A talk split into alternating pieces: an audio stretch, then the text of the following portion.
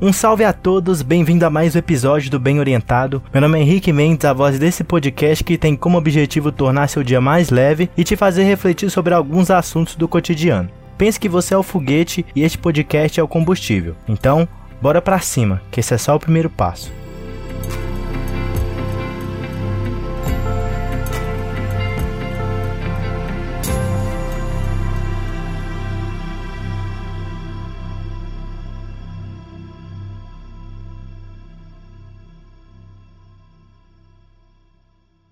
Sonhamos acordado com o lugar que queremos chegar a todo momento. Esses sonhos são construídos em cima de uma imagem ideal, um determinado personagem que criamos. Apenas ser um sonho não é o bastante para transformá-lo em realidade. É preciso de muitas doses de esforço, aprendizado constante e uma boa dose daquelas que chega a entornar de persistência para atravessar os momentos complicados. Dito isso, é exatamente sobre o esforço que iremos falar hoje. Gosto das histórias que conto nos episódios, pois elas ajudam a preencher alguns espaços que ficam soltos, e com esta não será diferente. A história de hoje é sobre uma borboleta que estava prestes a sair do casulo. Um certo dia, uma pequena abertura apareceu em um casulo. Um rapaz se aproximou e observou a borboleta horas a fio, se esforçando para passar o corpo através do pequeno buraco. Num determinado momento, a borboleta parou de se mexer. Parecia que ela tinha ido mais longe que podia e não conseguia romper mais o casulo. O homem, vendo aquilo, resolveu ajudar a borboleta. Ele pegou uma tesoura e cortou o restante do casulo. A borboleta saiu facilmente, mas havia um problema. Seu corpo era pequeno, estava murcho e suas asas amassadas. O homem, ainda observando, tinha esperanças de que a borboleta iria abrir suas lindas asas a qualquer momento e voar. Mas nada disso aconteceu. Na realidade, a borboleta nunca voou e passou o resto da sua vida rastejando com o corpo murcho e as asas encolhidas. A grande questão que o homem, em seu gesto de gentileza, não percebeu era que o casulo apertado e o esforço necessário para a borboleta passar através da pequena abertura é a forma que a natureza utiliza para fazer com que o fluido do corpo da borboleta fosse para as suas asas, para que ela pudesse finalmente voar uma vez que estivesse fora do casulo azul.